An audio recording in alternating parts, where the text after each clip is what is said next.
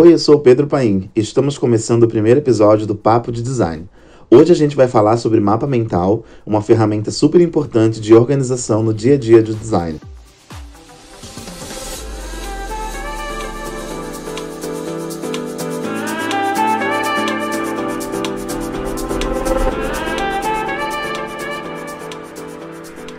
Estamos hoje iniciando o primeiro episódio do Papo de Design.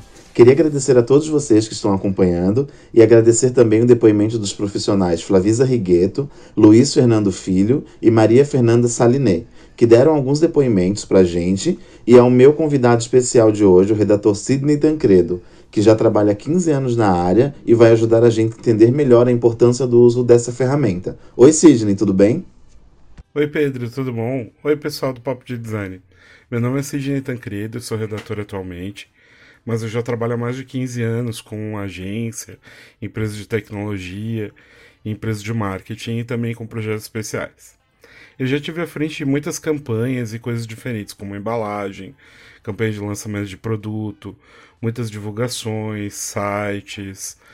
E hoje eu trabalho lado a lado com designers, outros redatores, ilustradores, diretores de arte, diretores de criação e com toda uma equipe que desempenha funções-chave dentro da criação de conceitos e na hora de executar campanhas.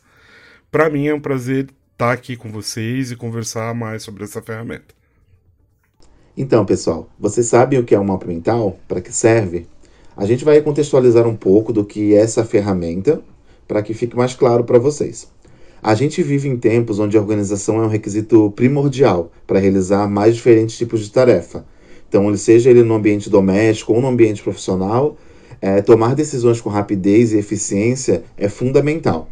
Aí é que o mapa mental entra como uma ferramenta de aprendizagem eficiente, onde a gente pode organizar os conteúdos de forma mais rápida e visualizar facilmente as conexões que tem em cada um. Se você ainda ficou um pouco confuso com tudo isso, o Sidney vai poder comentar um pouco para a gente do que ele define o que é o mapa mental. Bom, Pedro, para mim o mapa mental é uma maneira de você organizar muitas ideias que você tem na cabeça, né? Ele pode ser feito de várias maneiras também. Você pode construir um mapa mental como se fosse um mapa do tesouro, é, que é o seu objetivo final. Digamos que você vai criar um lançamento de um produto. Então, primeiro você identifica uma série de fatores, você estuda as tendências que envolvem esse produto. Como, como você não sabe muito bem, é o começo desse mapa mental, você vai identificar primeiro se ele é um produto novo, se ele é um lançamento, se ele é uma inovação. Depois você estuda a concorrência, como a concorrência trata esse produto. E aí você pode estudar também outras coisas, como as formas, o material gráfico. É, junto com a tua equipe, você pode estudar as cores, as cores que estão em volta do produto e também que têm relação com o produto. E organizando tudo isso, montando um, um caminho até você chegar no que você quer, se é um lançamento e como é que ele vai ser feito. É, eu uso muito o mapa mental quando a gente tem um projeto muito grande e que envolve muitas pessoas. Na última vez que a gente fez o um mapa mental, a gente se reuniu numa sala com vários papéis, assim, eram vários quadros, e a gente foi colocando, anotando todos os aspectos que envolviam essa campanha. Por exemplo, quem que era o artista que ia estrelar a campanha, e aí a gente foi anotando o que, que ele iria o que, que ele iria fazer, é, como que o artista ia estrelar essa campanha. A gente fez um mood de fotos, a gente fez como que ele ia aparecer e depois a gente foi definindo os papéis dentro do time, né?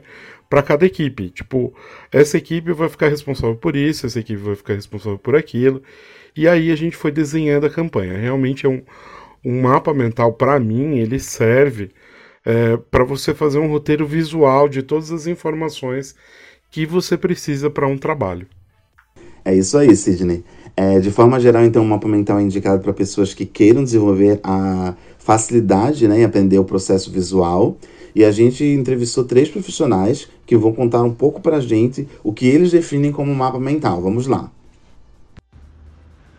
Meu nome é Flavisa Rigueto, eu sou designer numa indústria de eletroeletrônicos e mapa mental para mim é um mix de ideias uh, espontâneas, que podem estar correlacionadas ou não, uh, para que a gente tenha visibilidade, possa organizá-las e visualizar melhor as ideias de uma equipe ou de um indivíduo. Olá, meu nome é Luiz, eu sou publicitário, trabalho na área de criação e mapa mental para mim é uma forma fácil de enxergar é, uma ideia central e suas tarefas, inclusive as subtarefas. É, eu uso bastante no início de algum projeto ou de alguma campanha específica e me facilita enxergar tanto a visão inicial quanto no decorrer do projeto. Meu nome é Maria Fernanda, eu sou redatora e para mim o mapa mental é uma forma de visualizar ideias de uma forma prática, simples e que facilita a memorização. É isso aí, gente. E agora, como criar o seu mapa mental? Então, se você sente que o mapa mental ele pode realmente facilitar a gestão das informações na sua rotina, é, você pode fazer ele da seguinte maneira. Inicialmente, pega uma folha de papel, vire ela na, vire ela na horizontal escreva o pilar na parte de cima da folha. É, um exemplo que a gente vai dar é como manter o estilo de vida saudável na quarentena. Feito isso, você escreve o tema ou assunto principal no centro da folha. É, como exemplo, saúde na quarentena. A partir desse tema, puxe algumas setas com temas secundários. Exemplo, exercício físico, sono regulado, alimentação balanceada, tempo de lazer, entre outros. Aí você vai ramificar essas setas com novos subtemas, mas é importante tomar cuidado para não exagerar que o objetivo realmente do mapa mental é que ele seja visual e que ele não vire uma confusão de palavras. Outra dica também é utilizar as cores diferentes para cada subtema. Isso vai ajudar a associar e memorizar muito melhor todas as informações. É isso aí, Pedro. O mapa mental ele pode ser usado para mais diferentes tipos de temas e abordagem, né? É, você pode fazer um exercício criativo de fazer, fazer, até encontrar um modelo que fique adequado para o que você procura na tua necessidade, né? Dessa maneira você vai fixar os processos e ao longo do tempo você nem vai precisar fazer muito um organograma sobre isso. É, é importante compreender que o mapa mental ele vai te ajudar e ele, você pode adaptar ele. Né? É um primeiro passo para tornar a tua rotina mais produtiva e mais eficiente.